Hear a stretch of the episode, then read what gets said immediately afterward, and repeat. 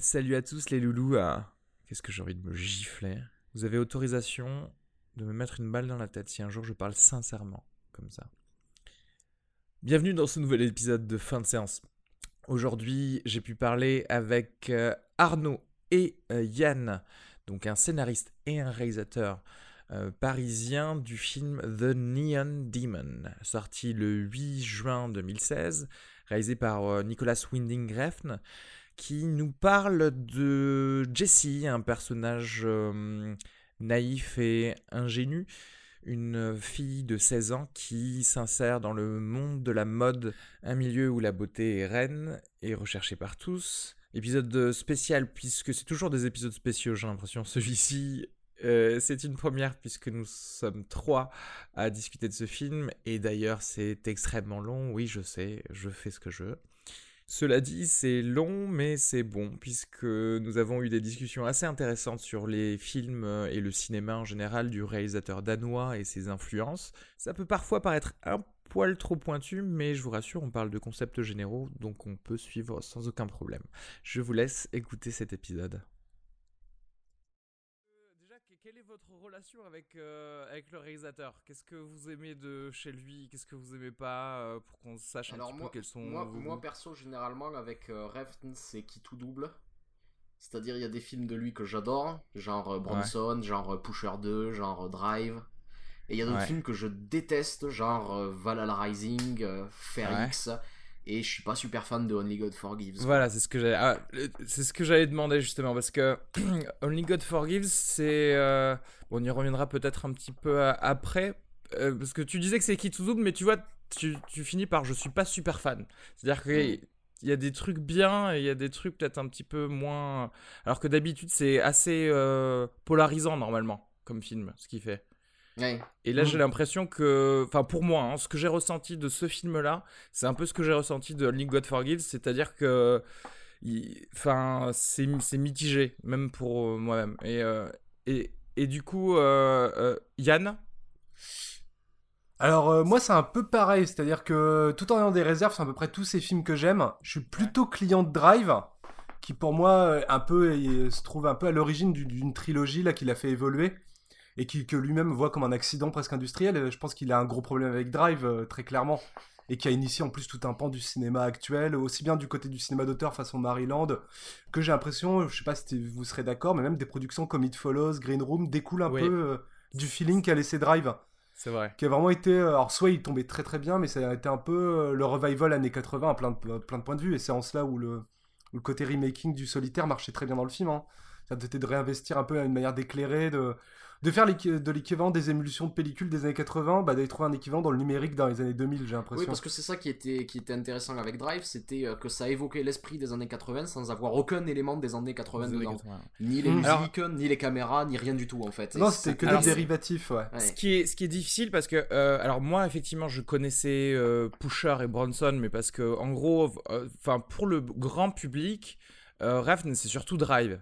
Et donc forcément les mecs s'attendent, euh, enfin le- les mecs, le public s'attend à quelque, enfin un futur cinématographique de ce réalisateur qui ressemble à Drive. Mais c'est vrai que oui, t'as raison. euh, euh, de dire que c'est c'est un peu un accident dans le sens où en fait c'est vrai que quand tu prends un peu de recul, tu te rends compte que Drive n'existe pas vraiment dans aucun de ses autres films en fait. Non, mais la grande différence Ouais. avec tous les autres films, c'est que c'est le seul qu'il n'a pas écrit aussi. Ouais. Enfin, il l'a ré- il l'a il, il, il- il l'a réécrit pas mal, mais la, principale réécriture apparemment a consisté à couper les deux tiers des dialogues. Ah ouais Et, euh, ouais, ouais, Ceci ouais. dit, ça marche très bien pour en base, l'occurrence Drive. C'est vrai. À la base, c'était très, ba- très bavard et, Brand- et euh, Refn préfère euh, largement euh, les scènes muettes. On pourra y Ouais. revenir, je pense. Mais- en tant que Ouais. dyslexique, je crois qu'il a un rapport très direct à l'image, c'était son principal. Ouais. Après, moi je suis assez d'accord sur ce que tu dis sur Drive, en même temps j'ai l'impression qu'il y a une espèce de balance qui s'est créée, parce qu'en effet Drive a été un énorme succès public, enfin à son échelle, Euh, en France, aux États-Unis, il y a aussi un, couronnement critique, et en même temps je trouve que dans Drive il s'y est vraiment retrouvé, parce que des éléments de Drive, on a un peu dans Bronson par exemple, je pense euh, à la manière d'utiliser la musique, c'est à la manière d'utiliser les Pet Shop Boys de manière ironique. Alors dans Drive, c'est pas vraiment de, l'ironie, au contraire, c'est plutôt de retrouver un feeling très adolescent qui existe encore dans Neon Demon, je trouve. Et j'ai l'impression qu'il y a, il avait suffisamment d'espace pour mettre euh, ce qui fait partie aussi de la panoplie de Refn. Hein, Déjà, il attaquait un genre qu'il connaît bien, c'est-à-dire que sa carrière, il l'a initié avec Pusher. Le seul film que j'ai pas vu de lui, c'est Bleeder, je, je sais pas du tout ce que c'est. Mais tu vois, Pusher était vraiment un archétype de film noir, traité, on va dire, caméra à l'épaule, dans un style. Je sais pas s'il essayait de se rapprocher du côté au couteau de, de French Connection, mais qui, pour certains, c'était un peu les Darden faisaient un film Ouais, noir. ça, il y a plutôt un côté Darden que Plutôt un côté j'ai Darden dans le l'impression, côté crade et tout. Donc il y a plein d'éléments qui, qui se retrouvent, c'est-à-dire aussi une, la même l'art du fétichisme. Là d'ailleurs dans Neon, Gold, euh, Neon Demon, euh, c'est assez évident par la, par la veine qu'il emprunte. Mais tu vois, dans Drive, il y avait, il y avait aussi comme chez Bronson l'idée de fétichiser le corps masculin, d'aller chercher tous ces l'incis, c'est-à-dire que Bronson de manière plus radicale et peut-être de manière moins claire, parce que moi j'aime beaucoup aussi la limpidité de Drive. Il y avait ce côté, par exemple, les scènes de violence étaient des éclairs dans Bronson. Oui. Il y avait ce côté, euh, vous êtes venu voir un film de baston et je vais vous frustrer un peu et vous montrer que c'est plutôt la construction narcissique Ouais, d'un personnage. que ouais, c'est trop fulgurant. Au final, c'est pas l'essence du film, mais euh, ouais. Euh, alors Tu vois, attends, à nouveau, que- et même Bronson et Drive, je trouve qu'ils marchent bien ensemble parce qu'ils ont tous les deux une lignée. Entre autres, hein, parce que c'est marrant, il va dire, mais c'est là où Refn est insaisissable, je sais pas ce que t'en penses Arnaud, je sais pas ce que vous en pensez, c'est que il va dire que Drive est son film sans influence, alors que c'est celui sur lequel on peut même voir une influence très, très narrative, c'est-à-dire que les grandes lignes sont l'intrigue du solitaire, Ouais, enfin, Il y a même, cette- euh, ouais. même de, de Driver, quoi. ouais même, de- et voilà ce que j'allais dire, c'est que le, le tronçon commun entre Bronson et, euh, et Drive, c'est une filiation plus ou moins lointaine avec Walter Hill. C'est-à-dire que Bronson aurait pu être euh, une réponse carcérale à Hard Times. Tu sais, Ouais. le film de baston, Le Bagarreur, je crois, Ouais, en français. ouais. Comme Drive est une espèce de version, euh, et c'était tout l'équipe de Drive, un peu popcorn de Oui, The mais, Driver. mais en fait, c'est ça, c'est une version. C'est c'est une espèce de Walter Hill ésotérique, en fait. Ouais, euh, voilà. Refn. Avec, un- je pense, un surmoi énorme de Jodorowsky qui plane sur lui. C'est-à-dire que c'est toujours la carte qu'il a bas, c'est-à-dire on va lui citer Tarkovsky Alors, et Kubrick, il répond Jodorowsky. Oui, c'est clairement euh, pas Tarkovsky sa véritable influence. c'est- Et d'ailleurs, euh, je vais, je vais, euh, je, je vais intervenir. Alors, notamment pour recentrer aussi sur ce film, pas parler que de que de lui et des autres films. Mais c'est vrai que, en fait, ce que, oui, ce que tu dis. euh, en fait, c'est pas faux parce que tu as toujours l'impression qu'il y a une espèce d'inspiration, peut-être d'un réalisateur, en l'occurrence, qui peut euh, changer un peu sa forme, la forme de sa présentation de ce film. Alors, je sais pas si vous êtes, vous serez d'accord avec moi. Dans ce film, d'ailleurs, The Neon Demon, il y a un énorme clin d'œil à Clouseau. Non, vous avez pas pensé? Si, alors, Euh, si, l'enfer. le Euh, Clouseau de l'enfer, on Ouais. peut penser au, Ouais, au- au Parce que juste avant on peut penser euh, que Jesse quoi. rentre, euh, oui, alors ça, on va dire euh, de manière générale, parce que effectivement, euh, Dario Argento dans les dans les espèces de de, de sla- enfin pas de slasher, mais en tout cas de de très belles femmes euh, extrêmement bien euh, présentées avec du sang, oui. Mais il y avait cette espèce de scène juste avant de rentrer dans son défilé qu'on ne voit pas vraiment. Euh, on a vraiment la tête d'Elle Fanning où je me suis dit putain c'est Romy Schneider quoi. C'est Romy Et, Schneider, en euh, fait. et Oui, d'ailleurs, sur, un- sur un fond noir, avec des lumières stroboscopiques, tu sais Exactement, c'est elle. Il y exactement a, il y a pareil. clairement une, une inspiration de, de ça, ouais. Mais, Et, et euh, en fait, tu te dis, ah, mais en fait, euh, en fait c'est un peu la scène où esthétiquement, tu dis, ah, mais en fait, tout ce film, est-ce que c'est. Enfin, pas tout ce film, mais en tout cas, esthétiquement, tout ce film, est-ce que c'est pas un. Un clin d'œil aussi à, à ça, ces essais de, de lumière, de choses comme ça, et cette. euh, Bah, je pense, ouais. Tout, tout ce... Parce que bien, bien entendu, après on parlera peut-être un petit peu plus du, euh, du film euh, et de l'intrigue, enfin l'intrigue du film et euh, le fait que tout le monde révère la beauté. Mais justement, euh, la beauté des images dans ce film est aussi euh, voilà, un- dans l'hommage que euh, Refn peut oui, faire de, ce qui- ce qui- de ce qu'il y a, c'est que, c'est que cette beauté de l'image ici, c'est pas un artifice, c'est-à-dire c'est la substance du film, quoi. Ouais. C'est c'est pas, c'est pas quelque chose qui est rajouté par-dessus, euh, et c'est et c'est ça que je peux trouver. euh, que je peux trouver intéressant parce que je trouve euh, pareil moi je crois que parmi nous trois je, je pense que je, je vais peut-être être celui qui le défend le plus le film Ouais, il l'a Ouais. réhabilité un je l'ai un petit peu réhabilité au jeu, en, y, en y- en y réfléchissant mais je trouve que c'est un film qui a marrant, énormément parce de que défauts d'habitude, quand il réfléchit à un film, en général, tu le détestes. Hein. C'est vrai que moi j'ai eu ce phénomène avec Maloud, j'ai écouté ton podcast ouais. où je disais sur le papier j'adore, en même temps je me suis souvenu m'être globalement beaucoup ennuyé, pas être très investi par le film pendant 2h10. Mais pour Ouais. revenir sur Clouseau, c'est vrai qu'il y a même un petit côté aussi dans le côté retort vis-à-vis des femmes qui peut rappeler le corbeau. Ouais. C'est-à-dire que ces femmes qui sont présentées comme fortes et qui finissent victimes et les diaboliques. Dans le fait où il y a une cruauté entre femmes dans les diaboliques qui était, je pense, Oui. la substance moderne du film. Et le plan de l'œil qui tombe dans la baignoire, Oui. qui est un peu repris sous un mode un peu, on va dire, euh, bah, plus à la Jodorowsky finalement, enfin Jodorowsky très euh, mythe euh, Ridley Scott euh, à la fin de, de Neon Demon. Mais en effet, il y a le fantôme de Clouseau et, et on sait pas, euh, je pense qu'en effet, l'enfer de Clouseau ressemblait à une partie de la production d'Argento, c'est-à-dire qu'il y avait un côté. Et en effet, c'est vrai que la beauté du film, c'est un peu son, son point d'ancrage, mais c'est vrai qu'il y a un côté art pour l'art dans le Giallo, dans une partie du Giallo. Il y a une forme de gratuité chez Argento qui est un peu le ce qui aussi Après- a mis son Après, système après, en- c'est ce qu'on disait hier à la sortie. La, la grande différence entre ce film et un film d'Argento, c'est que Argento, c'est euh, sans doute peut-être le cinéaste le plus audacieux au niveau de la mise en image de ses films, peut-être de l'histoire du cinéma. Mais euh, par contre, il restait très conservateur au niveau de ses scénarios. Ça fait qu'on avait, euh, Ouais. on avait quand même un scénario de film de genre extrêmement construit et cohérent. Et par-dessus, il y avait cette couche qui allait. Qui allait... Mm. Ici, il y a une expérimentation narrative qui va avec l'expérimentation visuelle, qui le rend euh, moins, euh, moins facile qu'un film d'Argento, je... peut-être. Bah oui, mais Oui. c'est-à-dire qu'en fait, Argento, comment dire, presque il, il pouvait aller dans la promotion de, sa propre technique artistique, dans le sens où effectivement, euh, le, le, ok, le scénario est, est ba- basique, on va dire entre guillemets, Mm. et donc forcément, la- le style du film, tu te dis ah ouais, mais c'est que Argento qui a posé ça dessus. Euh, alors que là, c'est vrai, enfin, là dans des films comme ça, tu, oui, tu vois clairement que non seulement il y a de la technique artistique, mais en plus le- ça imprègne le scénario. C'est-à-dire que le scénario n'est pas aussi. euh, Et, et- simple et d'ailleurs, j'aimerais que- en profiter pour, pour, pour sortir l'autre influence qui a déjà beaucoup influencé Refn, on en avait parlé hier déjà, c'est euh, David Lynch, et euh, surtout pour la construction euh, narrative en fait.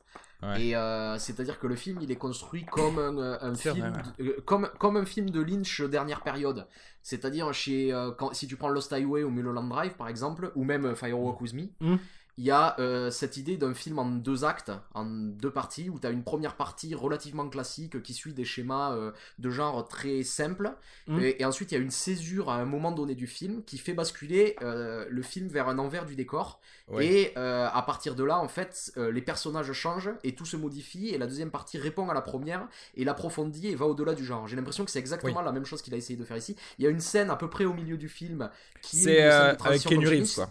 C'est euh, non, c'est même pour avant- moi, la- pour moi c'est avant ça. Pour moi, pour moi c'est la scène du défilé et d'ailleurs- et, et, euh, Ah oui, oui, tu me diras, c'est vrai, oui, c'est pas faux. et cette scène du défilé d'ailleurs si tu la si tu la mets en parallèle avec la scène de transition de Lost Highway, je sais pas si vous vous en souvenez, il y a une scène où euh, Bill Pullman en fait est dans sa maison dans Lost Highway.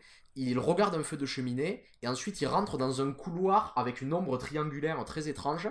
Il en ressort pas et après on apprend qu'il a tué sa femme et il est en prison. Si tu oui. mets en parallèle les deux scènes, t'as l'impression que c'est que- presque un copier-coller. Il y a la figure du triangle, il y a l'ombre, il y a euh, bon c'est pas tout à fait la même chose parce qu'il y a aussi ce trip narcissique dans le film de Refn avec ce- ce- cette femme qui embrasse son reflet dans le miroir. La présence des miroirs qui est constante dans le film du début des à, la plan presque j'ai l'impression. Ouais.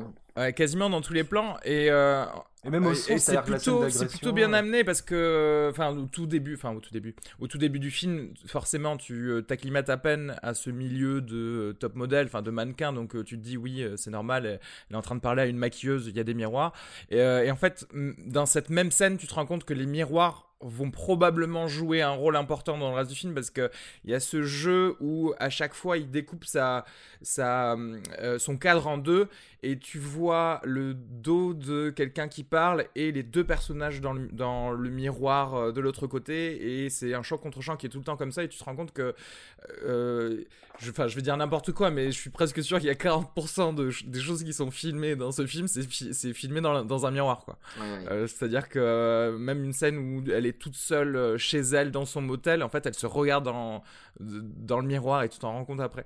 Euh, alors, pour en revenir à, à ce que tu disais, c'est vrai qu'il y a une césure. Alors, je comprends Et pourquoi c'est- tu la mettrais dans c'est- le défilé. Non, mais c'est-à-dire que même, Personnellement- même, même au-delà de ça, c'est pas juste la question de ce euh, délire euh, graphique qu'il y a à ce moment-là. C'est-à-dire que après ça, j'ai euh, j'ai l'impression que le personnage principal même se modifie.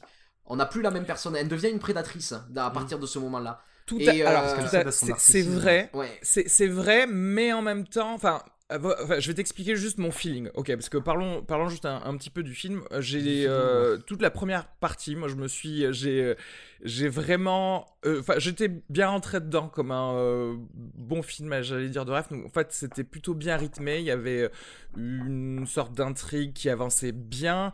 C'était entrecoupé de d'images et de et d'une BO qui était vraiment assez enivrante. Donc moi, moi, j'adore ça. Et et pour moi, arriver à la scène de, je dirais, alors du, du coup c'est après le, son défilé, hein, même si elle a commencé un peu à changer, à la scène d'espèce de viol euh, avec un couteau, pas- enfin même si c'est un rêve, je sais pas si c'est onirique ou pas, on, on le sait pas Alors, très bien. ju- juste, juste, Quand- juste pour Oui. rappeler, il y a une sous-intrigue dans le film autour du personnage du euh, propriétaire du motel dans lequel vit euh, le personnage principal. Et euh, Ref nous laisse sous-entendre pendant tout le film que ce type est un serial killer. Euh, Ou en tout cas qu'il est pas net, quoi. ouais, Parce ou en tout cas qu'il est pas. Ou un tueur En, en série. en- en fait, si tu veux, étant donné que c'est un film un d'horreur qui fait référence au giallo, moi je projette un truc de, séri- de serial killer à ce moment-là. Et dès le début, c'est-à-dire que la première scène où on va voir Keanu Reeves, on le voit d'abord derrière une porte à moitié transparente, mais on le reconnaît pas tout de suite. Ouais. Il ouvre cette porte pour parler à Elle Fanning, qui, euh, qui a un problème parce que quelqu'un est rentré dans sa chambre. Elle, le propriétaire de l'hôtel ne veut pas l'aider. Et à ce moment-là, elle décide d'appeler la police. Et lorsqu'elle appelle la police, il lui, il, il, il Ouais, l'arrête. il l'arrête et il prend les choses en main pour, aller vraiment prend- voir il ce prend, se il passe. prend- il prend les choses en main parce qu'il veut pas voir les flics et il monte au deuxième étage de son motel et pour monter il enlève une, ru- un- une rubalise de la police Ouais. et, il avance, et, et là tu te dis il veut pas voir les flics il y a de la rubalise qu'est-ce qui se passe ici quoi? Qu'est-ce qui se passe avec ce type et qu'est-ce qui se passe ici quoi? Et donc c'est un truc pour moi qui a hanté tout le film et il l'exploite pas jusqu'à la fin et, euh, Ouais. mais- et euh, parce que en fait ce qui se passe c'est qu'il y a des tensions de plus en plus grandes entre elle et Keanu Reeves et euh, ça culmine lors d'une scène de rêve où Keanu Reeves la prend d'assaut et euh, la viole avec un couteau quoi grosso modo Euh, Ouais, enfin, et du coup, oui, bon, peu importe, parce qu'on ne sait pas si c'est un rêve, mais enfin, voilà, pour expliquer mon ressenti encore une fois du film, voilà, jusque-là, ça m'allait, et je dois vous avouer que à partir du moment où elle a donc demandé de l'aide à son amie Ruby, qui est donc la maquilleuse, le premier personnage du milieu qu'elle qu'elle rencontre, et, toute cette scène, en fait, dans la maison, c'est pas alors c'est peut-être de ma faute parce que je m'attendais pas du tout à ce que ça aille vers là, ce film, ou en tout cas que ça se passe autrement avant d'arriver à ce dénouement dans la piscine, enfin ce dénouement pour ce personnage en tout cas. Euh, mais clairement, euh, pendant ces scènes-là de la maison, je me suis fait chier quoi. Euh, C'est-à-dire que je, je trouvais pas ça hyper hyper esthétique et pour moi c'était redondant par rapport à ce qui était déjà présenté en termes de narcissisme et en termes de, euh, vénération de la beauté parmi les personnages. Alors parfois tu as un petit pic d'intérêt quand, euh, bah, quand tu as le refus de, euh, euh, de Jesse vis-à-vis de Ruby qui en gros lui fait des avances très, très corsées, tu vois, et que voilà, il y a une petite scène de, de, de nécrophilie normale parce que tu sais, quand tu, quand tu te fais refouler par quelqu'un, Oui, attends, Ça alors, me semble alors, évident. ju- ju- juste pour résumer, ce qui se passe, c'est que euh, Ruby, c'est une maquilleuse qui est amoureuse de Jessie, comme tous les personnages du film à peu près, qui travaille également dans la thanatopraxie. et euh, qui est, ouais, qui, exactement, donc qui, euh, qui maquille aussi les morts. Et en fait, euh, elle fait des avances à Jessie et elle se fait refouler. Et euh, juste après, il y a une scène où elle doit maquiller le cadavre d'une femme. Et on a une scène de nécrophilie où pendant qu'elle est en train de coucher avec ce cadavre, elle, elle pense à Jessie. Sais. Et euh, on, on va en reparler parce que ça, ça, ça aborde un peu euh, toutes les thématiques du film aussi, cette, cette scène-là, puisqu'il y a... Ouais, Enfin, autant en parler maintenant peut-être. ouais fait, bah, a- autant en parler maintenant, c'est un, peu a- héros et Thanatos, tu vois. Il y a, y a- y a un truc qui, qui traverse le- tout le film, c'est euh, euh, cette idée assez répandue que euh, les mannequins euh, ressemblent à des cadavres. Et euh, euh, Ref n'ouvre son film par une image de euh, Jessie, donc l'héroïne, qui fait un shoot euh, photo dans lequel elle est un cadavre. Mhm. Et à partir de là, c'est une métaphore qui va dérouler pendant tout le film en fait. Que ce soit par les lumières blafardes lors des défilés, euh, que ce soit par le fait que la maquilleuse qui maquille les top modèles, son autre métier c'est de maquiller des ouais. cadavres. Et, euh, et euh, même, même tout, le rapport, à un moment donné, il y a Jessie qui se blesse et il y a un autre mannequin qui lui lèche le sang, c'est-à-dire comme un vampire, encore une fois, comme un cadavre. C'est-à-dire qu'à chaque fois, il essaie de ramener à ça. Et c'est cette idée de, ouais, comme tu dis, de mélanger l'Eros et le Thanatos. Et, et c'est c'est quelque chose que je trouve intéressant, mais que je trouve peut-être un peu trop littéral dans le film, c'est-à-dire ça revient énormément, on sent. Alors, c'est. C'est ça aussi peut-être euh, ce que je reproche, c'est-à-dire que pour, pour moi c'était assez avancé dans pas mal de scènes et euh, après c'était pas énorme hein, mais c'était quand même, je sais pas, dans ma tête c'était quand même C'est 15 présent dans tout le film, quoi. Euh, mais- Enfin non, je parle juste de cette portion du film Ah oui, oui, oui, à- oui, juste avant clairement la mort de Jessie. Ouais. Et en fait je, je trouve que j'aurais préféré d'autres scènes par exemple avec les, les autres mannequins pour un petit peu augmenter la tension et la jalousie, pour comprendre, enfin, pour mieux amener ce meurtre. En fait, je trouve que c'était un petit peu trop rapide et, enfin, pour moi, en tout cas, ça a brisé un peu le rythme euh, et euh, vraiment ma la façon dont j'ai été happé en tout cas par le début du film donc euh, c'est un peu ça mon problème avec ça après par contre je veux dire pour moi le début est bien le milieu je me suis enfin ce milieu là ces 15 minutes là je me suis fait chier et la fin est très bien. Enfin, j'ai trouvé très après, après, je vais être assez d'accord, c'est-à-dire que moi, grosso modo, jusqu'à la scène du défilé qui est à la moitié du film, je suis pas loin de penser que c'est un chef-d'œuvre en fait. Et euh, la oh deuxième moitié et la deuxième moitié mieux que Transformers 2 mieux que Dark of the Moon même putain non là tu fais tu dis n'importe quoi et euh, en fait cette, cette deuxième moitié je la trouve beaucoup moins cohérente et comme tu dis beaucoup trop redondante en fait c'est à dire que j'ai pas l'impression que ça apporte énormément et que le, le, dialogue entre les deux parties je trouve pas qu'il se fasse complètement en fait c'est-à-dire que j'ai bah. vraiment l'impression qu'il y a, il y, a une, il y a une césure à un moment donné, qu'à la limite on commence un deuxième film et j'ai pas l'impression que les deux se répondent si bien que ça. J'aurais aimé une immersion plus importante. Euh, bon après déjà c'est je veux dire le mec qui fait son scénario. Il m'appelle pas tu vois pour que je, je, lui donne des yeux. Mais j'aurais aimé une immersion plus importante dans cette espèce de monde où la beauté est euh, la chose ultime et qu'elle voit un petit peu plus euh, comment fonctionnent les autres et au final qu'on la voit de plus en plus happée dans ce monde-là et peut-être en filigrane, enfin pas en filigrane, mais en parallèle, augmenter un peu cette euh, jalousie des autres, des autres personnages mais... pour arriver au final à la même conclusion. Mais pour moi, c'est. non, mais je suis d'accord. de rythme, c'était dommage, quoi. C'est-à-dire que cette césure, si elle est montrée, je trouve qu'elle n'est pas ressentie, justement. oui. Qui, en fait, c'est. De c'est plus en descendant, c'est-à-dire que on t'endort un petit peu dans un truc où et c'est dommage parce que ça aurait pu presque la scène de alors je sais pas peut-être parce que je suis trop habitué à regarder des snuff movies mais la scène, la scène de nécrophilie elle elle m'a pas elle m'a pas choqué euh, spécial genre c'est en fait non mais c'est vrai ce que je veux dire c'est que de toute façon on est d'accord s'il y a bien une activité au monde qui ne gêne personne c'est la nécrophilie c'est vrai.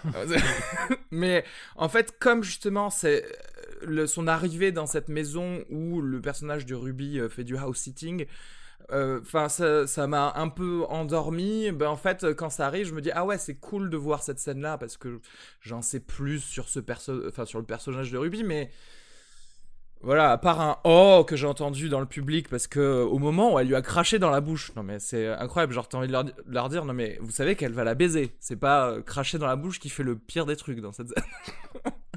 mais bon, euh, et et puis ça se réveille, enfin ça se réveille au moment où euh, les mannequins sortent les couteaux parce que je me suis dit putain s'il va y avoir une baston comme dans Time Cop et tout, mais en fait non. non, mais il y a, En fait, il y a un truc que je trouve assez intéressant dans le film. C'est en fait, il nous montre des, euh, donc des mannequins qui sont en permanence en fait euh, oppressés par une hiérarchie. Que ce soit les photographes, que ce soit les, agences de mannequins, que ce soit euh, les, les designers de mode. Et en fait, au lieu de s'en prendre à cette hiérarchie qui les oppresse, elles préfèrent s'entretuer. Ouais. Oui, bah c'est ça c'est assez intéressant je trouve tu vois et je pense que c'est assez juste sur euh, sur euh, sur sur les rapports sociaux qui peuvent exister par rapport aux hiérarchies tu vois ce que je veux dire? Il y a quelque chose de alors vous me direz ce que vous en pensez ou peut-être que je pars dans un truc un peu trop pseudo philosophique mais euh, ça me paraît clair qu'à la fin tu peux prendre les personnages, enfin les quatre personnages de femmes, les quatre personnages principaux, et tu, leur, tu peux leur apposer des choses plus grandes qu'elles ne sont. C'est-à-dire que le personnage d'Elfanning, Jessie, ça devient la beauté pure, c'est-à-dire que ce n'est même pas une personne, c'est le concept de la beauté. Euh, les deux mannequins sont en l'occurrence des mannequins, c'est-à-dire des sortes de personnes professionnelles de ce milieu qui, ne, ont cette relation très euh, ambiguë avec la beauté dans le sens où elles la recherchent absolument, mais sont peut-être les personnes les plus violentes contre euh, la beauté parce qu'elles se rendent compte qu'elles ne vont pas l'avoir éternellement. Et euh, le personnage de Ruby, c'est la femme normale. C'est-à-dire qu'en fait, c'est la personne qui, le public, qui euh, voit les, euh, les mannequins, qui sait qu'il y a cette. qui a d'abord en elle-même une relation avec la beauté, mais qui est totalement singulière et personnelle, et puis qui, qui se rend compte que maintenant elle peut n'avoir cette relation avec la beauté que via des mannequins, c'est-à-dire ce qu'on lui présente comme étant euh, le prisme de la mode. Euh, je sais pas si je dis des choses non, mais je assez vois, cohérentes. mais, mais, mais, mais, mais en fait, surtout, il y a, il y, a, il y a- il y a aussi quelque chose de super intéressant par rapport à ça. C'est comme tu dis, euh, Jessie, elle nous est euh, montrée comme l'incarnation de la beauté naturelle, absolue, à laquelle chaque personne, chaque, chaque autre mannequin veut s'identifier, chaque, chaque autre mannequin veut devenir. Et en permanence, il y a cette idée aussi. Euh, il, y a, il y a beaucoup de choses autour de la chirurgie esthétique, c'est-à-dire il y a des mannequins qui font de la chirurgie esthétique, il y a beaucoup de personnages qui disent que, euh, en fait, même avec de la chirurgie esthétique, Tu euh, n'atteindras on- pas la beauté. Mmh. tu n'atteindras jamais cette beauté-là, ça sera artificiel et de toute façon ça sera moche. Et ce qui est intéressant, c'est l'autre chose qu'il y a en masse dans ce film, en plus des miroirs, comme on l'a dit, c'est les scènes de maquillage. Je pense qu'une scène sur deux, c'est une scène où quelqu'un se maquille. C'est-à-dire que, à- en même temps, on nous dit, tu vois, euh, Jessie, c'est la beauté naturelle, elle a besoin de rien faire, et pourtant on la voit se maquiller en permanence, on la voit se coiffer, se maquiller, se pomponner. Les, les filles doivent être épilées. C'est-à-dire que même ce discours est ultra hypocrite de dire que la beauté doit être absolument naturelle, alors qu'elle que, qui, qui, qui passent leur temps Mm. en permanence Ouais, à essayer ouais, de, à de se se, maquiller, masquer. tu vois. Ceci dit, et, euh, et c'est c'est vrai que ça peut euh, donner encore plus d'eau à ton moulin par rapport à ça, c'est que euh, quand elle est naturelle, quand elle est au début du film en tout cas au naturel, c'est-à-dire quand elle doit sortir parce qu'on lui propose de sortir, elle n'est jamais maquillée d'elle-même. Oui, mais c'est Alors que dès qu'elle doit être... C'est pas là qu'on commence, qu'on commence à l'aimer le plus, en fait. Juste, voilà, c'est ça. Et euh, le truc, enfin, oui, euh, alors que c'est là où les autres justement euh, captent un petit peu le fait qu'elle est euh, singulière, c'est que justement elle ne veut pas se maquiller, mais au final, Mais elle là, finit par se maquiller. c'est c'est c'est c'est la proie dans ce début c'est la proie Ouais. quoi où d'ailleurs il y a une il y a, y a- en permanence une, une violence symbolique sur comment les personnages se se, se font du mal dans le film euh, par rapport aux conventions sociales il y a, il y a beaucoup de scènes comme ça il y a, il y a, il y a, il y a des petits gestes qui sont euh, qui sont d'une violence ahurissante. Je pense à un moment donné, Christina Hendry, qui est la directrice d'une agence de mannequins, elle va chercher un papier à l'accueil et il y a des mannequins qui attendent leur tour pour être jugés par cette femme pour voir si elles vont rentrer dans l'agence ou non. Elle s'arrête deux secondes, elle regarde, elle la regarde une et elle fait toi tu peux partir. Et elle rentre dans son bureau sans rien dire. Et il y a, des petits trucs de violence comme ça en permanence et, je pense que la, scène qui le représente le mieux je pense que c'est ma scène préférée du film c'est la scène du casting. C'est à un moment donné, il y a euh, Jessie passe un casting pour faire un défilé de mode. Et là, la scène, je la trouve assez magistrale parce que la manière dont elle est écrite, c'est d'abord, on voit un autre mannequin qui passe devant, euh, devant euh, les jurés, les juges. Ouais. Et euh, les juges disent de- deux, trois trucs du genre euh, euh, allez-y, commencez à défiler. Et lorsqu'elle pose une question, elle fait non, non, c'est très bien, allez vous asseoir. Et en fait, pendant tout ce moment, on voit le, le, le, le designer en fait qui est censé embaucher ou pas les mannequins, qui fait autre chose. Il est en train de plier euh, un petit un mouchoir en origami tissu, avec son euh, quel- ouais, et, il ne regarde même pas la mannequin. Ensuite, euh, dans la deuxième partie de la scène, c'est au tour de Jessie de passer et d'être jugée. Et à ce moment-là, les personnages disent à peu près la même chose que lorsque le premier mannequin est passé. Et la différence, c'est que le designer s'est arrêté de, de plier son mouchoir, la regarde, tout le monde la regarde et sourit, et en disant la même chose, en fait, ça veut dire une chose complètement différente. C'est-à-dire que là, euh, les mêmes paroles, mais mises en scène différemment, veulent dire autre chose. Enfin, pour moi, c'est une leçon de mise en scène à ce Oui, oui. moment-là. C'est vraiment, il fait beaucoup plus confiance à, au, au montage, à des échanges de regards, au jeu d'acteur, Le plutôt qu'au scénario ouais, en lui-même. Ouais. Ouais. Et, euh, et c'est quelque chose qu'adore faire. euh, euh, c'est pour revenir au fait que quand il est arrivé sur Drive, il a coupé les deux tiers des dialogues. C'est-à-dire qu'il pré- préfère faire passer les choses par un échange de regards, par quelque chose comme ça, plutôt que de le montrer. Et ça, c'est intéressant quand Ce même. qui fonctionne euh, super. Oui, c'est-à-dire que tu fais un film, tu fais pas un livre audio, donc autant, tu vois, autant se servir de l'image pour dire la moitié des choses que tu as à dire, au moins. Mais ouais, non, mais euh, alors je sais que vous allez dire que je suis encore dans, dans les trucs euh, métaphoriques euh, énormes, mais justement, quand tu parlais du, du fait que les mannequins étaient représentés comme des cadavres, je vais te rejoindre en disant que c'est, elles ne sont plus des femmes. Et en fait, il y a un truc qui est assez connu dans, dans ce milieu-là, parce que j'étais top modèle à l'époque, c'est que, euh, en gros, euh, les euh, mannequins s'affament tellement que biologiquement, elles n'ont plus de cycle menstruel, en fait. D'accord? Et il y a la scène, la fameuse scène juste après leur absorption de la beauté, donc après avoir mangé, parce qu'on comprend, elles ont mangé le personnage de, de Jessie. Il y a pour moi la femme normale, donc qui est Ruby, où en gros, elle a des règles, quoi. Euh, Ah, tu, tu- vois cette scène où elle, en gros elle se met nue sur le sol et il y a euh, tu vois une espèce de flaque de sang énorme euh, pas jaillir de son corps mais tu, tu le comprends. Et avec ce, ce plan de la lune pour t'expliquer que voilà qu'en gros c'est pour ça que je- pour moi c'était vraiment des personnages bien distincts entre Ruby qui est une, une femme normale entre guillemets parce que elle peut procréer alors que les autres ont renoncé si tu veux à leur fertilité pour atteindre euh, la beauté et qu'au final euh, euh, tu vois leur seule relation avec le sang c'est presque entre elles en fait. C'est-à-dire ce qui les fait saigner l'une l'autre. Et pas leur propre sang je, je sais pas si je ou alors je me je m'en vais dans des trucs tout tout seul. Non, parce que ça reste suffisamment ouvert, en même temps suffisamment précis. Je trouve que la grosse différence entre les deux vampires finaux et Jessie, et ce qui Ouais. fait, qui- ce qui fait qu'elle redevient une victime à la fin, j'ai l'impression que l'une des clés du film. Après, moi, je suis pas du tout rentré dans l'univers. J'ai pas, j'ai du mal à adhérer au système d'image qu'il me proposait, y compris dans la mise en place. C'est-à-dire que moi, Redfern, je trouve que et c'est aussi en ça où j'en reviens à Drive, et dans une moindre mesure à Bronson, c'est quelqu'un qui a une mise en scène limpide, qui peut faire passer des choses énormes par l'image. En même temps, là, tu vois, dans ce film, j'ai l'impression que Jessie, le moment elle comprend que son pouvoir est- réside dans le narcissisme, je trouve qu'il y a trouvé, en fait, que lui-même lui a dit, c'est identifié à elle. Je pense que même à travers la manière dont son film peut constituer un tour de, un tour de force plastique, c'est-à-dire que dans toute la veine qu'il a initiée, même si j'aime pas fondamentalement son film, c'est que j'ai l'impression dans cette veine électro-numérique, c'est le plus fort. Enfin, c'est le plus radical et peut-être aussi le plus vain, mais en même temps, je veux dire. euh, il y a un monde entre, euh, entre ce que te propose Neon Demon et It Follows, quoi, qui fait vraiment film bac à sable à côté. Je trouve que voilà, il y a cette idée dans le défilé de mode avec la, la manière dont elle va embrasser son image, c'est juste d'assumer son narcissisme pour elle-même finalement. Ouais. C'est ce moment où elle est sur le plongeoir, c'est cette idée, voilà. C'est-à-dire qu'à un moment, j'accepte que ma beauté, qui est reliée par, tout- par le regard de tout le monde, et dont le garant de l'âme serait le petit copain, à nouveau, je pense qu'il recourt à des figures archétypales et mythologiques qui seraient l'ange gardien, c'est de dire, voilà, je suis belle parce que je suis belle et je m'aime en tant que belle fille. C'est-à-dire de détacher même ça d'un... Et à nouveau, il nous fait le, Quand elle évoque sa mère, il nous fait le coup du, retour au ventre matriciel. Il y a même une séquence où l'écran se dessine comme un ventre, quoi. Il y a cette idée, c'est que je suis belle pour moi-même, un point c'est tout, je vais pas jouer les cartes professionnelles. J'ai l'impression qu'à ce moment-là, elle se, libère à la fois de, de Ruby, qui est un peu son guide dans, dans, Ouais. dans, ces- dans ce monde infernal, et j'ai l'impression que sa liberté vient du fait d'assumer pleinement son narcissisme. C'est-à-dire de, de refuser que la beauté soit médiatisée. C'est-à-dire qu'en effet, qui est designer, qui est le directeur de casting, qui est le directrice de l'agence, tous les autres mannequins sont soumis à ce regard-là et à ce système, comme disait Arnaud. J'ai l'impression qu'à un moment, sa naissance, c'est juste d'accepter d'être belle pour être belle, point barre. Et de, à partir de ce moment-là, quand elle est chez Ruby, je vois même pas, elle se fait son propre défilé de mode. oui C'est-à-dire, elle s'auto-maquille. Il y a l'idée qu'elle devient un électron libre, quoi. Ce qui la différencie pour moi des deux nanas qui vont être euh, des espèces de vampires posés devant le photographe.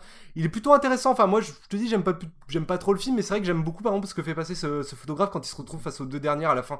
Il y a un Oui. truc de blasé, de cycle qui a pas été rompu et qui va continuer éternellement. Oui. euh, Et c'est vrai que le personnage de Jenna Malone, c'est peut-être celui dont je me sens le plus proche, quoi. J'ai l'impression que c'est une Mhm. espèce de médiatrice. euh, Il y a eu, elle a des- peut-être même j'ai l'impression que c'est le seul personnage qu'on voit cloper comme un peu un truc autodestructeur. Peut-être que euh, les photographes le font aussi, mais un côté où elle est très très euh, détachée.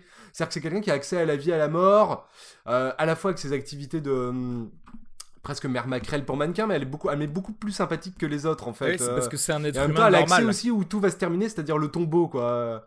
ouais oui oui c'est ouais, Je trouve que c'est un. euh, Voilà, c'est. euh, comment dire Je pense que Refn. Enfin, je, je suis incapable de voir comment le film aurait pu être fait différemment tout en n'y étant pas du tout sensible. Alors peut-être qu'il y a peut-être une question de. À nouveau, comme. Je vois, il appartient pas au même registre que Drive, hein, qui est un film beaucoup plus Non. codifié, hein, qui est un vrai film noir, où justement, là, les archétypes fonctionnaient très bien parce qu'ils s'intégraient. À chaque fois, ça correspondait à un archétype du film noir. T'avais le mari cocu en prison, la femme fatale qui en était pas une, mais un peu implicitement, parce qu'elle est garante d'une innocence qu'il faut protéger, qui va ramener le crime. Et là, j'ai l'impression que ces éléments-là sont beaucoup plus dilués dans Neon Demon, ce qui en fait un nouveau film en, en bras de fer avec son précédent film, euh, avec son précédent précédent film, c'est-à-dire avec Drive. C'est-à-dire que là, tout est plus dilué, euh, et par moments, il y a des figures archétypales qui ressortent. mais, euh, mais- mais encore une fois, moi je pense que ça vient que le, que le gros problème du film vient du fait que euh, l'expérimentation narrative ici est un peu ratée. Et je, et, je- et- et- et je, et je pense que c'est souvent le cas avec Refn en fait. C'est-à-dire qu'il se rêve un peu en, David Lynch. Il avait, il Ouais. avait clairement, il avait clairement Bah- fait un hommage à ça avec, Faire X et qui était raté aussi ah, qui était beaucoup plus raté. qui était beaucoup plus raté. Et là, il reessaie euh, de, de refaire un peu cette même chose, de faire une expérimentation, de vouloir faire un film en deux parties, de- d'assumer ça. Et euh, derrière, en fait, j'ai l'impression qu'au-delà de l'artifice de vouloir diviser son film en deux parties, de vouloir euh, essayer de, de le rendre plus abstrait dans la fin et tout ça, j'ai j'ai pas l'impression que ce soit si intéressant que ça, ah, que c'est un gimmick en fait. Tu vois ce que je veux dire? Je- y a- Euh, Pour moi, c'est un peu. J'ai l'impression qu'il refait les mêmes erreurs que je pourrais lui reprocher euh, dans Only God Forgives, en fait. C'est-à-dire qu'il fait des promesses au début du film. Euh, alors c'est peut-être aussi son jeu, je sais pas, je sais pas si- s'il veut faire ça en fait, tu vois, Euh, essayer de te faire espérer, enfin pas espérer, mais euh, te- de te, te présenter un film que au milieu du film il ne te fait pas euh, pour aller ailleurs, mais qu'au final dans sa narration, bah, il perd un truc, il perd, euh, bah, il perd le spectateur, quoi. Euh, Enfin pas, pas parce que je me lève et que je me casse du ciné, mais c'est juste Mhm. parce que parce que je suis plus aussi captivé qu'au début du film. Voilà. Et ap- après, après là, pour, euh, enfin, pour revenir sur, sur, euh, sur Only God Forgives, en fait, euh, je pense que dans Neon Demon, il y a beaucoup plus de, de scènes qui m'ont marqué que je vais retenir du film que euh, Only God Forgives. J'en ai pas retenu grand chose en fait de Ouais. Only God. J'ai pas l'impression d'avoir d'avoir des scènes. Il y a des scènes qui, ont, qui sont belles, mais j'ai pas des scènes, tu vois, qui m'ont ému ou qui m'ont. Et dans The Neon Demon, même si dans l'ensemble je trouve que c'est un film bancal, il y a des moments qui m'ont touché. Il y a des moments comme ça que, que, que, que j'attrape et que j'aime on, on en a pas parlé, mais la scène du puma dans la chambre de, de Jesse, c'est qui, qui, qui est devenu depuis Michael Mann, j'ai l'impression, cette apparition d'animaux à Los Mm. Angeles, une espèce de, euh, de cliché de, de- mais, Manhunter, mais qui, ouais. mais qui est, qui- qui- plutôt réussi, je trouve. Tu vois, il y a, il y a vraiment quelque chose qui arrive dans le film à ce moment-là. Il y a plusieurs moments du film comme ça que j'ai l'impression que je vais garder. Et, euh, et je trouve que c'est pas si mal déjà, quoi. Après, c'est curieux de voir. euh, C'est marrant parce que tu parlais de Pyrrhix, en effet, il creusait déjà ce sillon, euh, ce sillon lynchien, euh, qu'on retrouvait un peu aussi dans Only God Forgives. Moi, ce qui me. Je sais pas trop, en fait, Refn, euh, presque euh, lui-même entretient une posture de cinéaste un peu glissant. C'est quelqu'un qui, a une, euh, qui, en interview, va énormément imp- impliqué du spectateur. Enfin, c'est ce qu'il disait au moment de Valhalla Rising, ce qu'il a un peu dit au moment de Only God Forgives, c'était euh, lui dire clairement prenez des psychotropes, vous apprécierez d'autant plus mon cinéma et la valeur de trip qu'il a, tout mais en étant quelqu'un plutôt ascète, très alors, famille, qui consomme pas de stupéfiants a priori. Mais il y a quelque chose, moi, quand je pense à Neon Demon et à l'échec que c'est, parce que c'est pour moi, c'est. euh, je reviens à nouveau à Drive, c'est ce que faisait Net Drive chez moi, c'est que dans les meilleurs moments de Drive, je voyais vraiment un équivalent danois à David Fincher. C'est-à-dire dans cette Mm. maîtrise du découpage, dans cette espèce de néoclassicisme quasi parfait. C'est-à-dire que pour moi, Drive aura jamais la valeur qu'a Zodiac, Seven pour moi, mais. Et j'ai l'impression que Neon Demon, hier, ce que je disais à ma petite amie, mais c'est. euh, C'est bizarre, ça me fait le même effet que l'égarement qu'avait été Panic Room ou un peu The Game de chez Mm. David Fincher. C'est-à-dire un il y a- mauvais alors, Fincher. Pour d'autres, euh, tu vois ce que je veux dire, oui. C'est-à-dire que qui sont, des- Fincher qui- expérimenté. qui- qui sont finalement des films beaucoup plus. euh, les films de, de Fincher qui sont les plus creux. Ouais, ouais. qui manquent à, à- à The Game ou ce qui manque à Panic Room par rapport à. des enjeux à, à- à ouais. Zodiac, c'est pas forcément la, la qualité de la mise en scène ou la Mm. qualité de la construction. J'ai l'impression que c'est un sujet en fait. Oui, c'est un sujet, c'est expérimenté. Et j'ai l'impression que lui, ses outils narratifs, contrairement, enfin, c'est les outils qu'il a envie d'expérimenter, contrairement à Fincher, dont la, dont la grosse marotte au moment de Panic Room et de The Game, c'était une espèce de caméra prima donna. Et même aussi dans les moments un peu ratés de Fight Club, j'ai l'impression que lui, c'est plutôt une manière de raconter des histoires autour de laquelle il tourne, c'est-à-dire euh, aller emprunter à Lynch, à Jodorowsky. Mais tout en oubliant que chez Jodorowsky et Lynch, quand ça marche, c'est tellement impliquant pour le spectateur, c'est des paiements j'ai- émotionnels. Chez, ça- j'ai l'impression que c'est moins sincère que chez Lynch ou que chez que ça- Jodorowsky. Ouais. Que c'est pas quelque chose Ah, que c'est que c'est euh, au, au- de- que j'ai l'impression que de- bon c'est un artiste visuel ahurissant bref donc on peut se mettre d'accord là-dessus mais que derrière en fait euh, sur ses constructions d'histoire j'ai l'impression qu'il veut faire écho à ça mais euh, que euh, il le fait beaucoup plus par esprit de contradiction plutôt que pour vraiment es- Mm. essayer d'exprimer quelque chose de profond quoi. Et, Donc, euh, je trouve un peu paumé en fait. Mais euh. du, du coup, c'est pas la même erreur. C'est-à-dire que, voilà, par exemple, on va prendre les pa- Panic Room, par exemple, enfin, on va pas le prendre spécialement, mais pour revenir au fait que, justement, ces films-là n'ont pas forcément de sujets euh, viscéraux, et c'est ce qui les rend moins bons. Mais si tu le mets en parallèle avec ce film, bah, on est censé, là, avoir un sujet qui est censé toucher tout le monde et euh, être Et viscéral. oui c'est ça c'est que ici, Sauf il a un que vrai du coup, lui, clair, son quoi. erreur, enfin son erreur, ça, euh, ses, ses- ses faiblesses, c'est transmettre en fait euh, ce, ce sujet. C'est vraiment Mm. la narration de, Mm. de Comment ça. le médiatiser C'est-à-dire que ouais. c'est, euh, je- après je comprends, c'est-à-dire que ça sonne, au, au- pas, pas aussi creux, mais ça, ça sonne pareil. euh, euh, oui, si, ça sonne aussi creux quand tu tapes euh, dans, dans ce film, mais pas pour les mêmes raisons en fait. Oui, c'est voilà. ça, mais pas- C'est pas la même les couche sont pas les mêmes, c'est-à-dire que. Et, Ouais. et en, en- en fait, quand tu ressors de, de The Neon Demon ou même de, de Only God Forgives, par exemple, ou Valhalla Rising, Hmm. tu vois, c'est-à-dire que euh, tu ressors, alors Ouais. tu peux analyser ce que tu as vu, c'est-à-dire que euh, tu peux avoir vu les symboles qu'il y a eu, tu peux avoir vu euh, tous ces rapports qu'il y a au cadavre, et tu peux, tu peux reconstituer un peu ce que Refn a, pu vouloir dire à travers ça, à travers ces symboles qu'il a mis dans son film. Et euh, le problème, c'est que souvent, au-delà du symbole, je l'ai pas ressenti Mm. en fait ce qu'il a voulu transmettre. Alors, ça, ça, Alors que ça contrairement à. Lynch, quand je ressors, je, je- euh, quand je ressors, il me faut, je pense, des années pour analyser euh, Ouais, inté- mais- intellectuellement ce qui se passe dans un film de Lynch, clair. et pourtant, émotionnellement, je l'ai tout de suite compris, tout de suite. Tu vois Alors, mais Ça m'intéresse aussi ouais, parce que ce que tu disais, euh, c'est que tu le sentais pas sincère. Alors c'est ça ma, ma question, c'est est-ce que juste euh, il a, enfin je sais pas, il a un, un manque de compétences pour nous faire vivre son sujet euh, viscéral, pour encore reprendre le terme, mais auquel il pense sincèrement, et donc c'est un problème, euh, je sais pas, Oui, de, te- ça, technique hein. narrative, ou est-ce que c'est juste qu'il Non, est mais- pas sincère, c'est-à-dire qu'au final, est-ce qu'il si fait tu juste un truc pour Quand faire je parlais d'un défaut, d'un, défaut de sincérité, c'était pas forcément sur le sujet en lui-même, quoi qu'on pourra en reparler, mais en fait c'est plutôt dans euh, cette volonté de vouloir briser euh, les codes narratifs. C'est-à-dire que quand il veut briser les codes narratifs, j'ai pas l'impression que ce soit pour une raison euh, qui vient de son sujet, mais que c'est vraiment pour faire le malin en fait. Tu vois ce que je veux dire Ouais, donc, donc, parce que, en fait, si je pose cette question, c'est que moi, forcément, je me demande toujours si. Est-ce que c'est pas un mec euh, qui veut un peu aussi se la péter en prenant un sujet comme ça qui est censé être euh, euh, métaphysique, mais que lui ne pense pas vraiment à faire quoi que ce soit, enfin n'y pense pas vraiment parce que c'est un mec qui, alors je- il, il bosse dans la, enfin il a bossé en tout cas dans la, la mode parce qu'il a fait pas mal de trucs pour pour la mode notamment. Alors après je suis d'accord qu'il peut Je être fasciné par ça, hein. etc. Mmh, Ce ouais, film, il pourrait être. Enfin, non, c'est pas qu'il pourrait. Enfin, quand tu vois ce film, tu te dis c'est une critique de la mode et de la beauté telle qu'elle est présentée dans notre monde actuel, etc. Mais euh, est-ce qu'il le pense vraiment ou est-ce que c'est juste pour se mettre euh, Mais les, alors ça, euh, ça- les ça, meuf c'est toute la question euh, parce que oh, qui, comme, qui comme ont on pas le une taille de de son côté, tu vois il est, il, est de- il est devenu sa propre marque, quoi, Refn. C'est-à-dire que même dans le film, il a une espèce de logo pour représenter son nom, euh, les, ses initiales Oui, NWR, où NWR, on a l'impression que c'est un truc de, Bah, Yves Saint Laurent. de. Yves Saint Laurent, ouais, où c'est, c'est, c'est un peu la même vrai. chose comme ça. Et ce qui est marrant, c'est que nous, à la Mm. projection qu'on a vue, il y avait une bande-annonce pour une ressortie d'un film de Mario Bava, euh, La planète des vampires. Et euh, qui était un film présenté, euh, c'est Nicolas Winding Refn qui l'a présenté à Cannes. qui- qui l'a présenté à Cannes, qui le reprend. Et au début du film, il y avait le logo de Nicolas Winding Refn, comme si Ah c'était ouais. une marque un logo de qualité. Ah et ouais. ensuite, son, son, son nom apparaît, je crois, cinq fois au générique. Mmh. Après, Et donc, il y a- il y, a quelque chose d'ultra narcissique dans sa propre démarche à lui. Donc, c'est vrai que c'est un film un peu hypocrite, tu vois. Ouais. C'est Bah, c'est- c'est- c'est- c'est c'est- ça, Ça pourrait être un éloge du narcissisme comme une force qu'on trouve en soi, comme la Ouais. petite. Après, moi, sur la question de la sincérité, c'est bizarre parce que tout le monde l'a vu, euh, les échos qu'on a eu de Cannes, je pense qu'on sera tous d'accord, c'était une espèce de nanar d'auteur, une espèce de doigt d'honneur. Et c'est marrant, c'est qu'hier, en voyant le film, peut-être aussi parce que j'étais un peu hermétique, comme je te dis, cette manière de raconter les histoires, cet assemblage d'électro avec des images, avec une lumière qui est de plus en plus répandue, même si je trouve que Refn, en effet, c'est le plus radical, comme Ouais. je l'ai dit. Euh, je trouve que le film, il a pas ce... Il a pas beaucoup de panache, je trouve, dans... C'est moi, ce que j'entendais par nanar, je pensais à un film beaucoup C'est plus foutraque, beaucoup plus ouais. fou.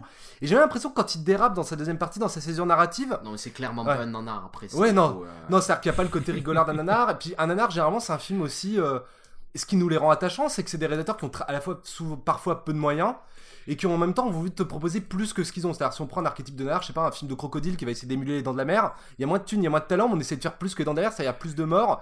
Généralement, il y en a beaucoup plus, mais elles sont moins inventives.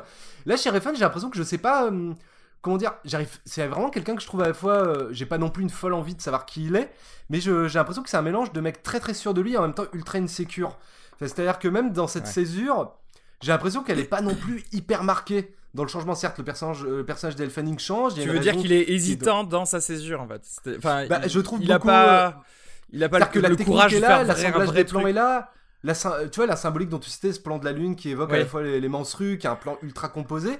Même là-dedans, j'ai du mal à y voir une, euh, un côté punk, justement. Ouais. C'est-à-dire une forme de. de- de- J'ai du mal à y voir beaucoup de jusqu'au boutisme. ouais, c'est très je trouve ça assez en fait. tiède. C'est très. euh, Tu, remarques ça, comme que c'est quelque chose qui reprend à Jodorowsky. Et encore une fois, chez Jodorowsky, ça me touche beaucoup plus généralement. Tu remarques Ouais. comme euh, Yann est euh, ultra violent mais avec le sourire parce qu'il dit euh, alors c'est pas un nanar parce que c'est pas aussi rigolard qu'un nanar genre comment Non, mettre ce film c'est- au-dessous tu vois, de dit un l'explicite auteur à Cannes part en sucette, il y a quand même une curiosité à se dire mais qu'est-ce que ça va donner?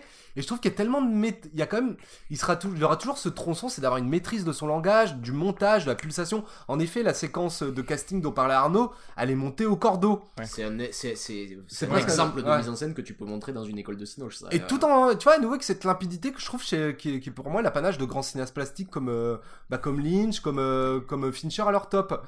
Et euh, à côté de ça, j'ai l'impression que par exemple la séquence de trip euh, que, qui est censé me faire basculer dans le défilé, notamment avec le, où le chant et le contre-chant se fondent, c'est-à-dire qu'elle elle voit son image en écho, il y a ces lumières rouges. Ouais. Ça glisse un peu sur moi, tu vois, je, suis pas, je me sens pas attiré. C'est-à-dire qu'on parlait de Giallo, chez Argento, c'est des décharges électriques qui t'envoient. Et en cela, où il pourrait être assez proche, c'est-à-dire qu'il y, a- il y a le goût du fragment dans le Giallo. C'est-à-dire quand tu regardes l'évo- l'évolution de la filmographie d'Argento, il commence par. euh, on va dire, c'était toujours un peu le prétexte de l'intrigue, mais en même temps qui était très reconnaissable par le spectateur. C'est soit l'intrigue de thriller qui a tué qui, avec généralement une fin qui est une fin à twist qui te veut, qui là où je peux comprendre qu'Argento est repris par les théoriciens, c'est-à-dire que c'est ce que toi-même en tant que spectateur t'as vu, c'était pas, c'était pas l'énigme, et pourtant t'avais tout sous, sous les yeux. Ensuite, il est, à- il est- plus il a ressenti le besoin d'être électrique, plus il est allé vers le fantastique pur et dur. C'est-à-dire que Suspiria, c'est une intrigue de conte de fées. Ouais. C'est même un ressort narratif qui est très très euh, facile à utiliser, qu'on retrouve aussi dans Neon Demon, c'est le flic dans la mafia. C'est-à-dire l'arrivée d'un élément étranger dans un univers qui est déjà baroque. Si on se souvient bien, euh, ce qui a- euh, même, euh, on peut même faire des échos avec Neon Demon, c'est qu'il y a toute cette thématique du double dans Suspiria, c'est-à-dire au moment où, où Suzy Bennett rentre dans l'école de danse, c'est mis en montage parallèle avec une, une héroïne qui se fait massacrer. C'est-à-dire qu'on avait à la fois euh, l'héroïne qui arrivait, qui prenait la place d'Anna qui De venait de se faire tuer, ouais. comment elle allait survivre. Ouais. Et tout ça était très fragile. Et d'ailleurs, dans Suspiria, il y a déjà le tombeau de Dario Argento. C'est que tout ce système-là va se barrer en couille quand il aura moins de moins d'assises narratives, quand ses morceaux de bravoure seront moins puissants. Je pense que ça s'arrête plus ou moins à ténèbres. Bah, en Et, fait, ce euh, qu'il y a, c'est que même euh, Suspiria, on pourrait le, le mettre comme le chef-d'œuvre de sa carrière, Mm. à partir duquel ça, ça redescend. Ça il, y a, il y a redescend, encore ouais. des films intéressants après, mais qui seront jamais du Beaucoup, niveau, je trouve. mais que ouais. c'est, euh, Moins sûr. Après, je vois ce que tu veux dire dans le sens où euh, les scènes qui normalement devraient, ou en tout cas ont été pensées comme percutantes, ne le sont pas tant que ça. C'est-à-dire que moi, elles me Euh, prennent moi, pas, moi, ça la, chose euh, qui m'a le plus peut-être euh, marqué, dans lequel je me suis plus, senti pareil, vibrer, c'est bête, mais c'était dans la. En fait, la première, la première scène où elle-même encore euh, innocente rentre dans cette espèce de boîte où il y a un show avec des stroboscopes, etc. Et au final, j'ai l'impression que moi, je me rappelle plus de cette scène que de la scène où il refait justement euh, Romy Schneider avec euh, avant le défilé. Euh, parce que euh, c'est bon, une fois que j'ai vu ça 3 secondes, je, je dis Ah, tu fais référence à ça.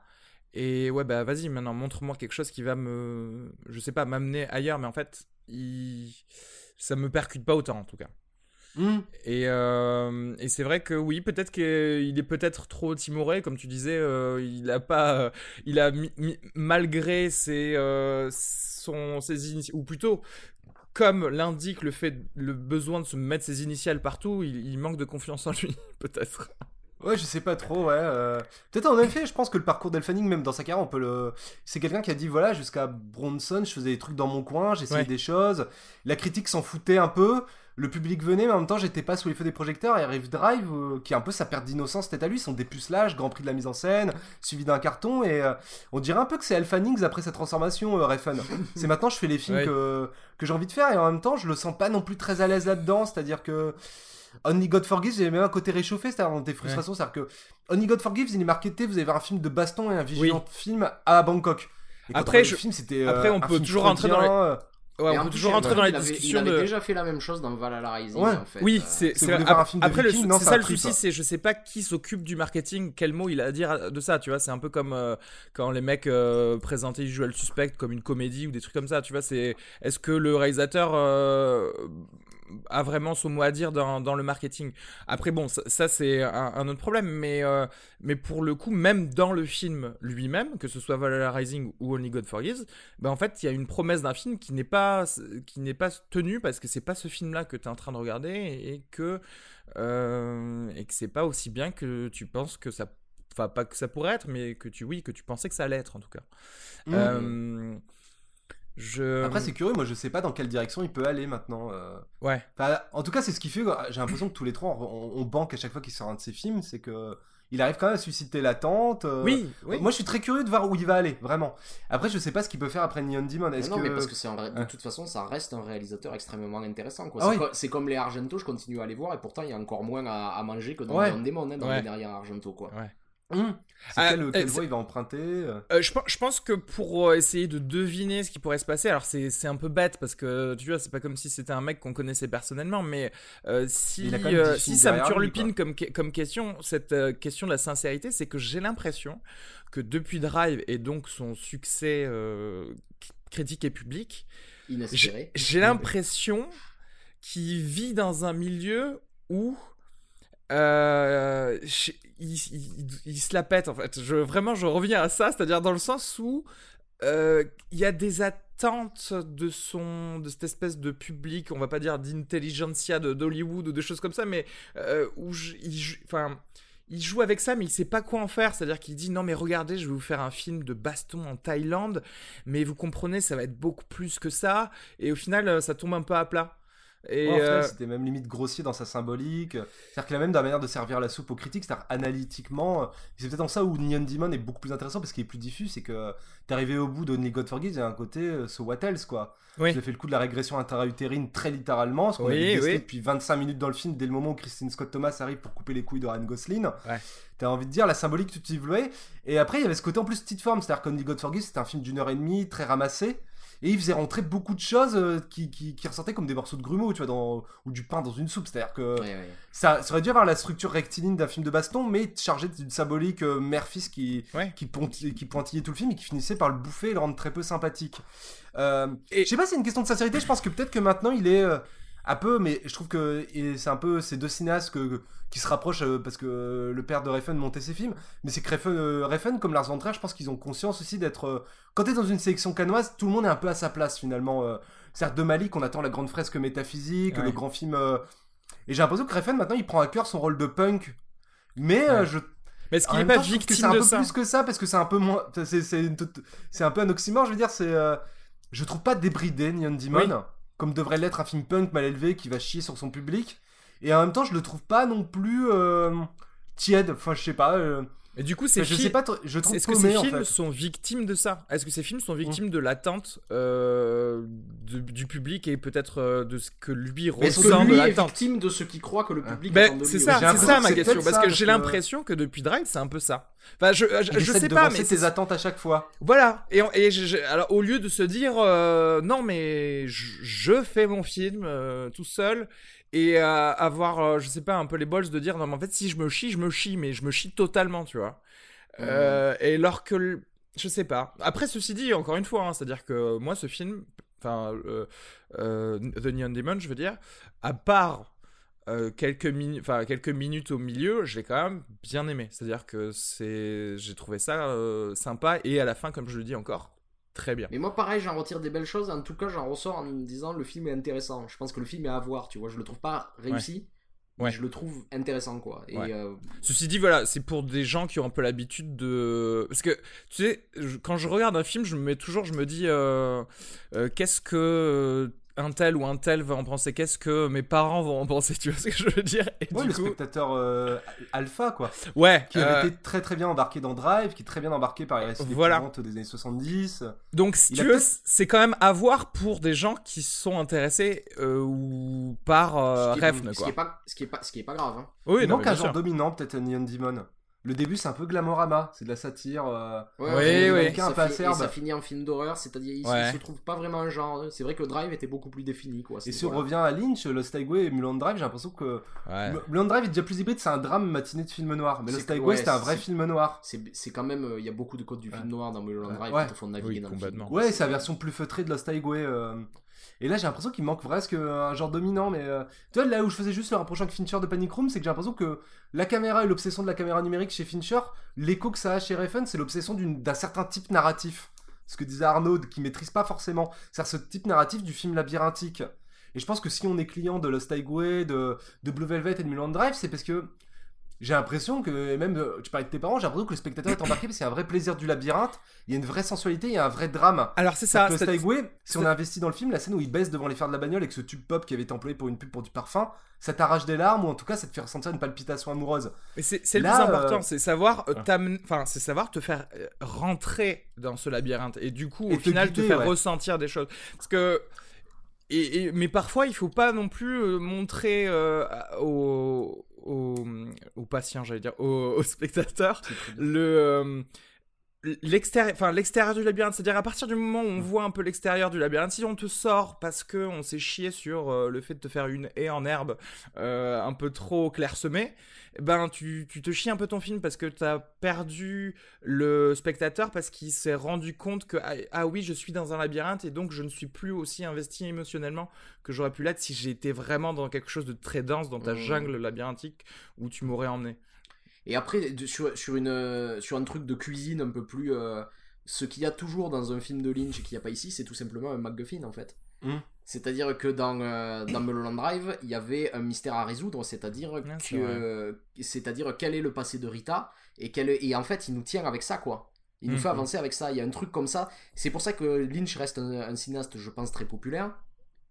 C'est, je pense que ça peut être apprécié par n'importe qui. Je pense Mhm. vraiment que c'est un cinéaste populaire, tu vois, Lynch. Mhm. Et euh, là, Refn, en fait, décide d'abandonner ça. C'est-à-dire qu'à chaque fois qu'il y a l'amorce de quelque chose qui pourrait nous servir, en fait, de, de carotte pour avancer dans l'intrigue, que ce soit le personnage de Keanu Reeves, que ce soit les relations Oui. qu'elle entretient avec les mannequins, il le casse tout de suite. Quoi. ou même son Mm. propre passé à elle et c'est vrai que c'est dommage ouais enfin parce que peut-être Et tu vois, ça... pourrait donner lieu à des scènes euh, dix Ouais. fois plus puissantes. Moi, j'aime beaucoup sur le papier quand elle se réveille de son cauchemar avec Keanu Reeves et qu'elle entend une agression à côté. oui Et que la caméra nous fait comprendre en plus qu'il y a une espèce de détachement de la caméra du, du personnage de. Fanning qui raconte aussi son détachement émotionnel. Ouais. Et là, à ce moment-là, si ça avait été mieux préparé dans le film, tu te dis, mais qui est cette fille?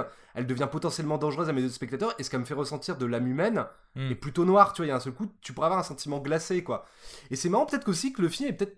J'aime pas du tout cette notion-là, attention, hein, pas victime de sa maîtrise, mais tu vois, par exemple, dans les, dans les thrillers italiens, notamment La Blesse sanglante et tout, j'ai l'impression que volontairement, tout ce qu'il y avait autour, et même les premiers Argento qui ont un côté, je mets un milliard de guillemets d'Eric, c'est que dans l'attente des meurtres, t'étais dans un sentiment un peu plat. Tu te. Tu vois, aux opérages de cristal, les- la lumière est un peu plate, et d'un seul coup, t'as une excitation du meurtre. Et tandis que là, Ouais. tout est très, très, très calibré, tout, tout vise à un truc de climat et de puissance. euh, Ouais, du coup, il y a un décalage en fait par rapport à. c'est-à-dire que moi, j'ai pas des moments où je me dis je lâche et d'un seul coup le réalisateur vient me choper, tu vois. Oui, oui. C'est un peu ce qu'expliquait Spielberg très simplement sur la manière de hum, comment tu peux avoir comment tu ne peux pas avoir deux scènes de sursaut dans les dents de la mer.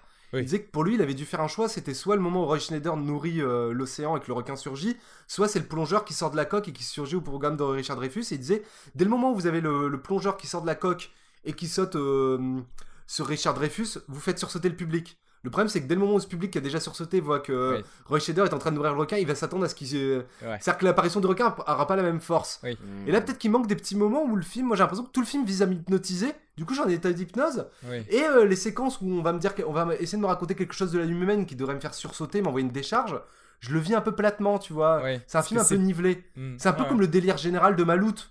C'est-à-dire qu'il essaie tellement de me faire marrer à tout point de vue avec les bottes, avec un humour de mœurs, que, Que- au bout d'un moment, je suis un peu hermétique à cet Ouais, humour-là. parce tu que ça te- ça t'émousse en fait, tout simplement. Euh, Ouais, ça t'émousse, ça te met pas en position de recevoir des- d'autres choses. Ouais, des, des- des vraies décharges, oui. C'est-à-dire qu'au lieu de, de créer, de construire un peu sa, sa tension et pour avoir un- des mini-climax dans son truc, en fait, ouais, tu, tu restes dans cette espèce de.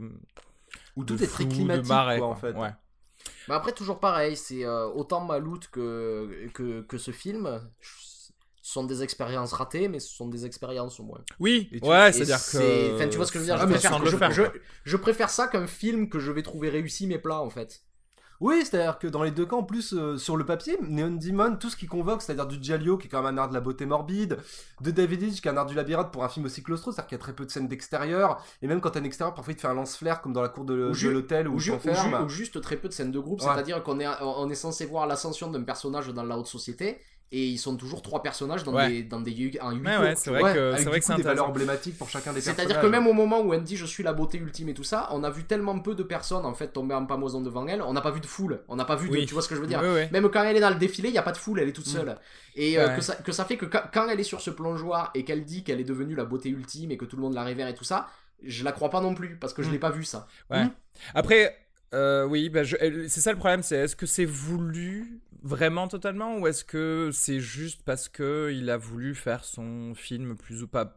Pas en, pas en huis clos mais en tout cas avec un minimum de personnages comme ça et que c'est un au final c'est un dommage Moi- collatéral du Moi, film moi je te dis, c'est que je, je, je pense tout simplement qu'il maîtrise la narration beaucoup moins qu'il maîtrise l'image Ouais. et, euh, Ouais. et la mise en espace, quoi. Après, euh, voilà, dernier petit truc, euh, c'est pas que je suis entouré de mannequins, mais euh, Ah, j'ai du mal merde. à croire à justement que tout le monde trouve. Enfin, je veux dire, elle est, elle est jolie, elle, est belle, elle Fanning, mais euh, genre, elle est Non, entourée alors, de si 10 tu- 000 si- meufs mille fois plus belles qu'elle dans ce film. Enfin, non, alors je suis pas d'accord mon- parce que si, si, si, si tu veux, par contre, sur le choix du casting, je le trouve assez formidable parce qu'il y a, il y, a, il y a un truc, c'est que déjà, euh, toutes les mannequins qu'on voit à côté, elles ont les joues creusées comme des cadavres. C'est vrai qu'elles elle. ont été anguleux, ouais. Certes. Elles ont perdu Ce leur. que je veux dire, deux- c'est que et, tu et- peux et deux- et trouver deuxièmement, le regard de chacun des mannequins est vide. Le seul regard expressif de, toutes les, de tous les mannequins, c'est celui d'Elle Fanning. Et après, Ouais, t'as aussi, mais- t'as aussi Jenna Malone qui a, qui, qui, a- qui a un vrai regard. Mais on te la Mais je veux dire, construit c'est les deux seuls tellement- personnages à avoir des vrais On regards. te la construit Malone, tellement comme une Aphrodite, tu vois, que t'aimerais bien. euh, Enfin, je sais pas. je sais- C'est-à-dire que. Mais juste un fantasme pédophile que je ressens pas complètement en effet parce que Oui, elle parce a que- 19 berges. Ouais. Alors, alors Moi je suis que. toujours un peu gêné par contre Euh, de voir alors euh, que j'ai appris qu'elle a, euh, ils ont commencé la production quand elle avait 16 ans. Je sais même pas à quel âge elle a. euh, euh, Bah, là, Elle 17, Fanning. du coup. C'est c'est vrai, c'est aussi récent que. Bah, Enfin, pense, c'est. Elle est aussi jeune que ça. C'est vrai qu'elle en a pas forcément l'air en fait. fait Mais c'est ça aussi. C'est aussi ça le problème, comme tu dis, c'est-à-dire que. Euh, bah, en fait, euh, la meuf me dit j'ai 19 ans, soi-disant c'est c'est euh, c'est incroyable pour les personnes. Bah en fait moi j'y crois que t'as 19 ans. Je, tu vois ce que je veux Non, dire? non, c'est je- pas incroyable pour les persos. Tout le monde la croit quand elle le dit. C'est elle qui dit ils vont pas me croire. Oui, mais voilà, mais c'est ça le truc, c'est que c'est on est censé quand même être un petit peu choqué par le truc, mais le problème c'est que je sais pas. Enfin je, je sais pas. Ah, moi je trouve qu'elle moi, je trouve qu'elle est super bien castée. Mais. euh, Euh, oui, je dis pas qu'elle est mauvaise actrice, hein, je dis juste que je dis Ah non, juste mais que j'ai quand, des quand je dis bien castée, c'est pas, c'est pas, c'est pas juste son, son jeu que j'ai trouvé d'ailleurs. euh, que c'est sa réussi. propre beauté ouais. C'est même, même son physique, sa beauté, je trouve qu'elle est bien trouvée au milieu des autres man- mannequins. qui Ok, euh, d'accord, je si- vais si- re- retourner à mes porn stars de, de YouPorn. Non mais parce que parce que parce que si tu veux ce qui est ce qui est marrant c'est que avec ces ma- les autres mannequins qui sont toutes des euh, filles blondes toutes pareilles au bout d'un moment en fait j'étais censé reconnaître des mannequins que j'ai déjà vus et je savais pas si c'était une nouvelle fille ou si c'était la même Ouais, que j'avais déjà oui, vois avant tu tu vois dire. Non, après, et, euh, pour et ça tout le reste, réussi oui, j'ai trouvé quoi mais totalement, je suis d'accord. Euh, combien de miam sur 5 vous donneriez à ce film? Euh, vas-y Euh, c'est que des chiffres ronds, on a droit à des demi. non non T'as droit à des demi, des Ah, virgules ça, Steve, vas-y 25, des. euh, Dis- je dis ton- ton- vais dis mettre. Euh, en fait, je crois que je vais, Je mettre la même note que j'avais mis, j'avais mise pour Malout, je crois, 2,5 miam, la, la- Ouais. enfin une moyenne, mais qui est censée être quand même un bien. deux Voilà. demi c'est bien Ouais. déjà Moi, ce sera un et demi en miam.